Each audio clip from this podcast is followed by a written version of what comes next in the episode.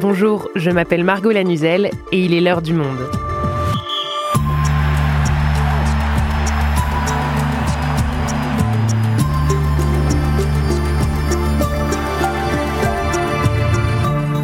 Aujourd'hui, on vous parle de neutralité aux Jeux olympiques et paralympiques. Pourquoi? Parce que les athlètes russes et biélorusses ont été autorisés à participer aux épreuves de Paris 2024 malgré la guerre en Ukraine, mais à certaines conditions. Les comités internationaux olympiques et paralympiques ont édicté une série de règles que ces athlètes devront respecter s'ils veulent tenter de gagner des médailles. Et cette décision, qui ne satisfait ni l'Ukraine ni la Russie, pose un certain nombre de questions. Les athlètes de pays dirigés par des autocrates peuvent-ils vraiment être neutres? Comment vérifier leur neutralité? Et à quoi peut-on s'attendre si des sportifs russes et ukrainiens sont amenés à s'affronter, par exemple? Pour y répondre, je reçois Nicolas Lepelletier, journaliste au service des sports du monde. JO 2024, les Russes et Biélorusses peuvent-ils vraiment être neutres? Un épisode de Garance Munoz, réalisation Florentin Baume.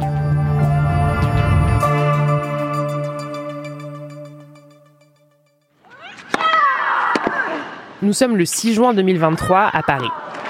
Il fait beau, les chapeaux de paille sont sortis dans les tribunes de Roland Garros. Et sur le cours Philippe Chatrier, l'arbitre annonce la fin du match. Un quart de finale du tableau féminin. Pour que la scène ressemble à tous les autres matchs du tournoi de tennis du Grand Chelem, il ne manque plus que la poignée de main entre les deux joueuses. La gagnante, la biélorusse Arina Sabalenka, attend son adversaire au filet mais l'Ukrainienne Elina Svitolina se dirige directement vers l'arbitre, puis vers sa place pour ranger ses affaires. Le tout sous les huées du public. Ceux qui ont suivi le parcours d'Elina Svitolina ne sont pourtant pas surpris. Au tour précédent, en 16e puis en 8e de finale, la native d'Odessa a refusé de serrer la main de ses adversaires russes. Et à plusieurs reprises, elle l'a déjà expliqué en conférence de presse. For me, when I step on the court, Uh, quand j'arrive sur le uh, cours, j'essaye de penser à l'esprit de combat de tous les Ukrainiens et à la façon dont ils se battent pour leurs valeurs et leur liberté en Ukraine.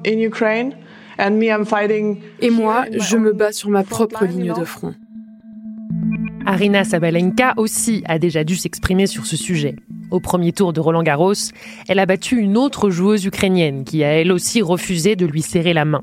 Et à l'issue du match, une journaliste lui a demandé quel était son message à propos de la guerre en tant que championne et donc que modèle dans ce sport. Je l'ai déjà dit à plusieurs reprises. Je ne soutiens pas la guerre. Je ne veux pas que mon pays soit impliqué dans aucun conflit. Cette première réponse de la joueuse biélorusse n'a pas clos le débat. Après chaque match du tournoi, elle a été interrogée sur ses rapports avec le président de son pays, Alexandre Loukachenko. Elle a fini par refuser de se présenter en conférence de presse et a même reçu le soutien de la directrice de Roland Garros, Amélie Mauresmo, pour qui, je cite, une athlète n'a pas à se retrouver dans cette situation-là. Mais cette situation ne risque-t-elle pas de se reproduire cet été? La guerre en Ukraine s'immiscera-t-elle dans les Jeux de Paris 2024 Bonjour Nicolas. Bonjour Margot. Pour commencer, on va remonter un peu dans le temps parce que cette participation des athlètes russes et biélorusses au JO, elle n'était pas gagnée d'avance. Déjà, la Russie a un certain passif avec euh, l'interdiction des grands événements sportifs internationaux. Je rappelle que le pays avait été exclu des JO d'été en 2020 et d'hiver en 2022 pour cause de dopage institutionnalisé de ses athlètes.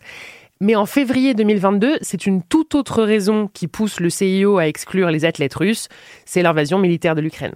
Alors oui, là on est fin février 2022 et la Russie vient d'envahir l'Ukraine. Et nous sommes donc une semaine avant les Jeux paralympiques de Pékin, qui ont donc lieu du 4 au 13 mars 2022. Et plus prosaïquement, c'est au titre de la violation de la trêve olympique que le Comité international olympique décide, recommande en tout cas, d'exclure les athlètes russes et biélorusses, alliés de la Russie, du sport mondial. La trêve olympique, tu nous rappelles ce que c'est? Donc la trêve olympique, c'est un texte qui fait l'objet d'une résolution à l'ONU et qui euh, dispose pour les États partis au jeu de ne pas se faire la guerre une semaine avant le début des Jeux olympiques et jusqu'à une semaine après la fin des Jeux paralympiques. Et donc toutes les fédérations euh, suivent les recommandations du CIO et donc décident d'exclure les Russes et les Biélorusses des compétitions qu'elles organisent. Ok, donc ensuite les mois passent, la guerre en Ukraine euh, s'installe dans le temps. Et pourtant, l'exclusion ne va pas rester aussi ferme. Le CIO se met assez vite à vouloir euh, revenir sur sa décision, Nicolas, et certaines fédérations parlent de réintégrer des athlètes. Alors oui, on assiste à une première volte-face de la part du mouvement olympique. On est euh, décembre 2022, lors d'un sommet olympique. Les différentes parties commencent un peu à demander au CIO de voir comment il pourrait permettre le retour des Russes et des Biélorusses dans le sport mondial. L'idée fait son chemin, le CEO euh, ne ferme pas la porte à cette proposition de ses parties prenantes, euh, réfléchit, et donc le 28 mars 2023, il émet des recommandations aux fédérations internationales qui posent donc les conditions d'un retour des athlètes russes et biélorusses dans le sport mondial. Et pourquoi euh, ce rétropédalage? Quels sont les arguments du CIO en faveur d'un retour des Russes et des Biélorusses? Alors les arguments qu'il invoque pour justifier sa décision sont de plusieurs ordres. Hein. Il met en avant le fait qu'il ne peut discriminer les athlètes euh, du fait de leur passeport. Donc ça vaut pour les Russes et les Biélorusses. Hein. Il s'appuie pour cela de recommandations qui leur ont été faites par euh, des rapporteuses spéciales du Conseil des droits de l'homme de l'ONU. L'autre argument avancé, c'est qu'il ne veut pas pénaliser les sportifs en raison des agissements de leur gouvernement. Et puis, il ne veut pas non plus se priver d'une nation phare dans l'histoire des Jeux Olympiques. Hein. La Russie, c'est une puissance forte des Jeux Olympiques. On le voit à chaque édition dans le classement des médailles. Et donc là, il ne veut pas se priver d'une nation phare des Jeux Olympiques. Ça, c'est pour les arguments officiels hein, de, façade, mais il y a aussi des, une réalité un peu plus officieuse. Hein. C'est que la Russie non seulement est une puissance sportive forte, mais elle finance aussi beaucoup d'organisations mondiales, que ce soit les fédérations internationales de lutte, de boxe, d'escrime. Beaucoup ont été présidées par des Russes. Hein. Il n'y a plus que maintenant que la fédération internationale de boxe qui est présidée par un Russe. Ces dernières années, la Russie commençait aussi à, être de plus en plus influente dans les, dans les fédérations et, et puis à euh, voilà, vouloir proposer euh, un nouvel ordre sportif mondial euh, en raison de leur exclusion par le CIO. Donc pour le CIO, c'était aussi une manière de couper l'arbre sous le pied à la montée en puissance de la Russie dans le sport. Et donc, pour toutes ces raisons euh, officielles et plus officieuses, les athlètes russes et biélorusses vont finalement être euh, officiellement autorisés à participer à Paris 2024. Le Comité international paralympique l'a annoncé en premier en septembre 2023. Le CIO lui emboîte le pas le 8 décembre. Comment réagissent les différentes fédérations à ce moment-là? Les fédérations qui avaient déjà commencé euh, tour à tour à permettre le retour des Russes et des Biélorusses dans le sport mondial continuaient de s'y conformer quelque part. Hein.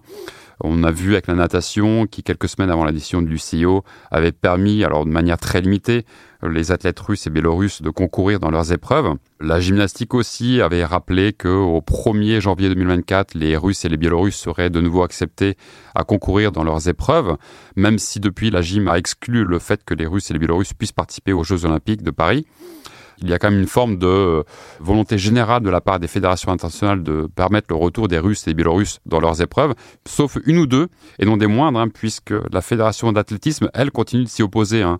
C'est Sébastien Coe, son président, qui l'a rappelé à de nombreuses reprises qu'il n'y aurait pas de Russes et de Biélorusses en athlétisme aux Jeux Olympiques de Paris 2024. Uh, Vous verrez peut-être des athlètes neutres, des Russes et des Biélorusses à Paris, mais ils ne participeront pas à des compétitions d'athlétisme. Uh, et la position que notre sport a adoptée et qu'il a toujours adoptée reste inchangée. Mais ça veut dire que les fédérations conservent une forme d'autonomie vis-à-vis de, de cette décision du CIO alors toute relative, hein, puisque nombre d'entre elles sont quand même euh, financées pour grande partie par les fonds que leur reverse le CIO. Euh, je pense plutôt aux, petites fédérations internationales, à moins les grosses fédés qui ont des fonds propres, ce qui permet d'avoir quelques doutes sur leur indépendance réelle.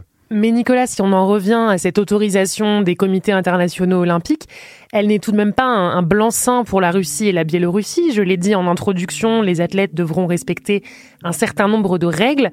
Est-ce que tu peux nous les rappeler, ces règles? Alors tout d'abord, ils doivent respecter les règles de l'antidopage, hein, euh, ça c'est une condition euh, première. Ils doivent également respecter la charte olympique euh, du CIO. Et puis, ils doivent également respecter les conditions de neutralité qui ont été édictées par le CIO donc, lors de ses recommandations du 28 mars 2023.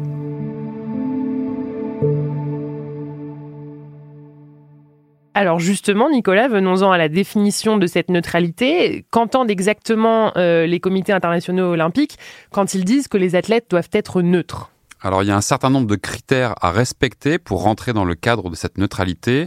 Ça veut dire pas d'équipe collective, seuls sont autorisés à concourir les athlètes individuels. Il n'y a pas non plus de drapeau, ni d'hymne, ni de couleurs nationales qui sont autorisés sur les sites de compétition et dans les enceintes sportives du, du CIO. Mais c'est pas tout, ils doivent également ne pas soutenir activement la guerre en Ukraine, ni non plus ne doivent être sous contrat avec l'armée ou une agence de sécurité nationale, russe ou biélorusse. Et c'est une situation qui concerne beaucoup d'athlètes russes et biélorusses, le fait d'être en lien avec l'armée ou avec une agence de sécurité nationale. Euh, Oui, rien que sur les derniers Jeux olympiques, donc à Tokyo en 2021, les athlètes euh, du comité olympique russe, hein, puisque la Russie était suspendue euh, pour le scandale de dopage organisé, donc le comité olympique russe, avait obtenu 71 médailles, donc ça c'était le fameux top 5 des médailles, et sur ces 71 médailles, deux tiers avaient été obtenus par des Russes euh, qui était affilié à l'armée. Et trois quarts des médailles remportées par le comité olympique russe à Tokyo ne rentraient pas dans le cadre de neutralité posé par le CIO en, mars 2023. Et même le problème est encore plus large. Hein. Difficile de dire qu'un athlète russe est totalement indépendant du pouvoir russe. Hein. L'athlète fait l'objet et fait même partie de la propagande russe. Il est subventionné par l'État, il bénéficie des infrastructures aussi pour s'entraîner, il est subventionné, il reçoit des primes quand il est médaillé.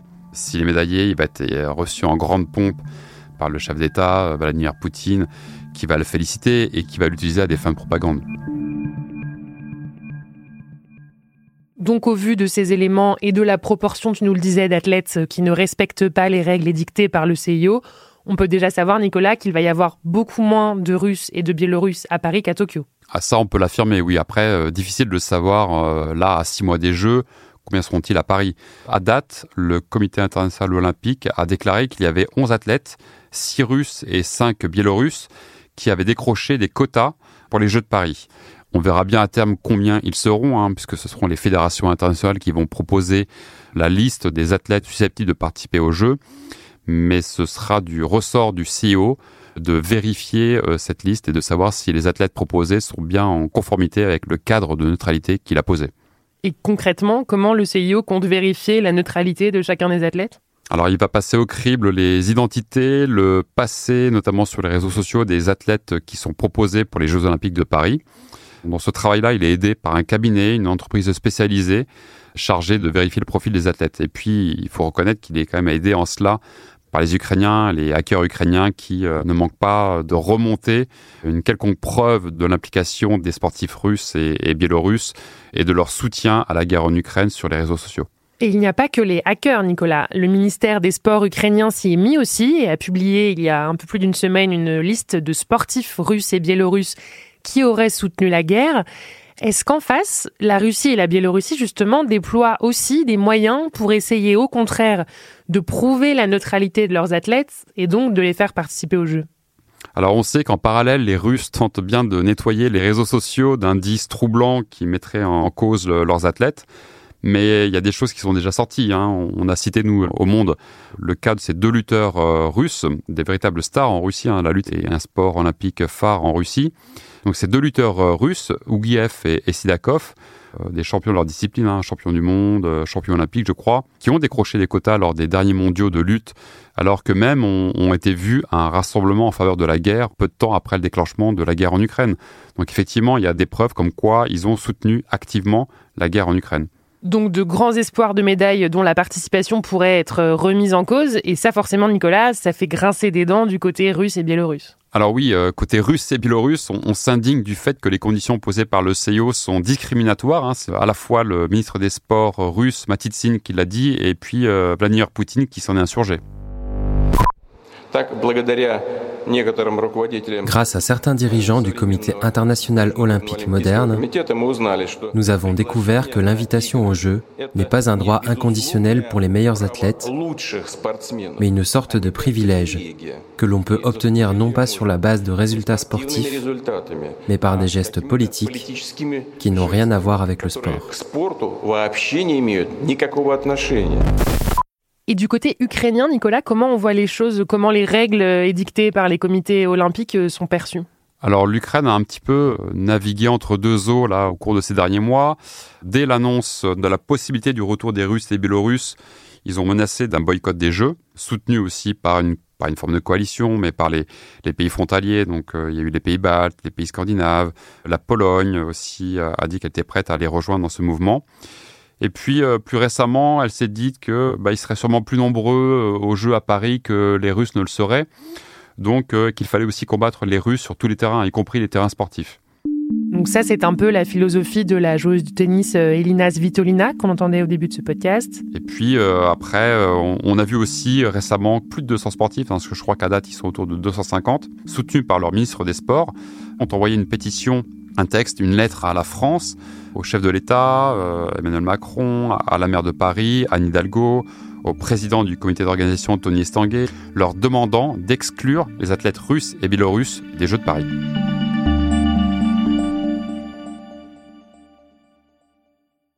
Ok, donc on ne sait pas encore combien d'athlètes russes et biélorusses seront à Paris cet été, mais il y en aura.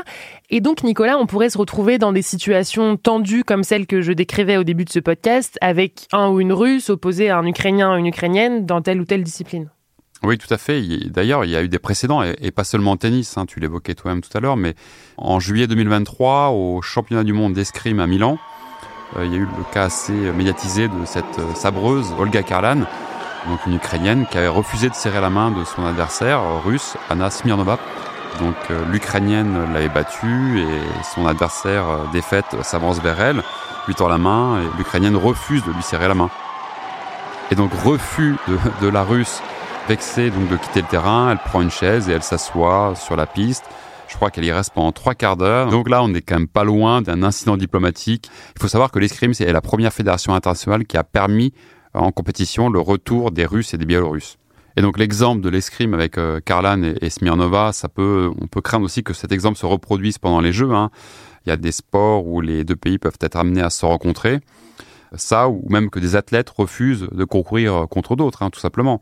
Et côté public aussi, on peut se retrouver avec ce type d'incident. Imaginez si un athlète euh, est sifflé par le public. Quelle image ça donnerait? Et donc comment gérer ce type de situation ou de débordement? Comment le CIO se prépare à ça? Alors eux disent, prétendent qu'il n'y aura pas de problème. Le comité d'organisation euh, se prépare aussi à euh, effectivement euh, faire en sorte qu'il n'y ait aucun drapeau russe et biélorusse dans les tribunes. Et la question de ces tensions et des potentiels accrochages entre, entre les athlètes, elle se pose d'autant plus, Nicolas, que le conflit ukrainien risque de ne pas être le seul encore d'actualité cet été. Je pense notamment à la guerre entre Israël et Gaza. Il y aura des athlètes israéliens et des Palestiniens à Paris.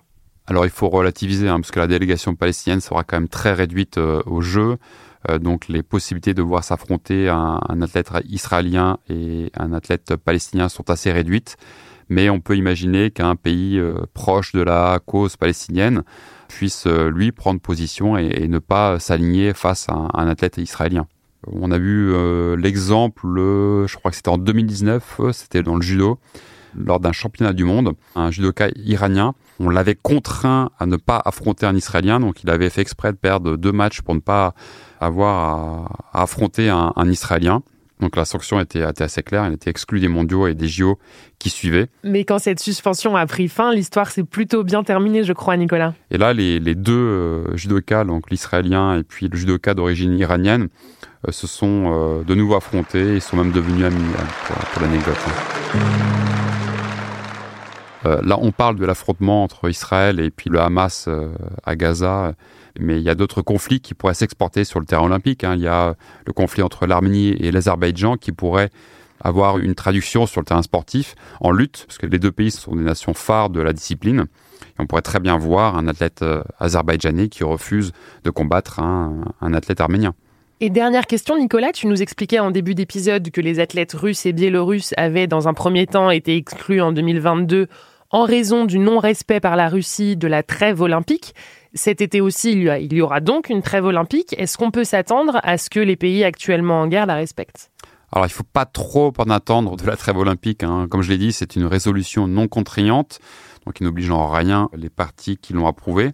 Quand bien même euh, Tony Estanguet et Thomas Barr euh, ont demandé aux États à la respecter, donc ça c'était à la tribune de l'ONU quand elle a été adoptée euh, fin novembre 2023. Mais de fait, il existe beaucoup de conflits dans le monde à chaque édition des Jeux Olympiques. Hein. et donc espérer que les pays ne se fassent pas la guerre grâce à la trêve olympique euh, relève un petit peu d'un vœu pieux.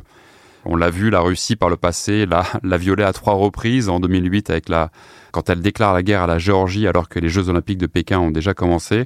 En 2014, quand elle euh, l'envahit la Crimée alors que les Jeux qu'elle organise à Sochi euh, vont avoir lieu Et en 2022, donc, comme on l'a dit précédemment au début du podcast, donc ça montre bien quand même l'interprétation toute personnelle que le CIO fait de, fait de cette rêve olympique. Merci Nicolas. Merci Margot.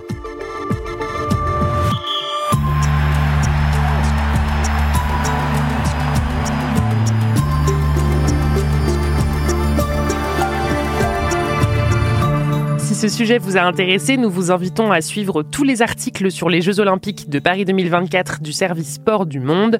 Pour ce faire, vous pouvez vous rendre sur abopodcast.lemonde.fr pour y retrouver notre offre d'abonnement spécialement faite pour les auditeurs et les auditrices de l'heure du monde. Un mois d'accès abonné gratuit et sans engagement. Merci de votre fidélité et à bientôt.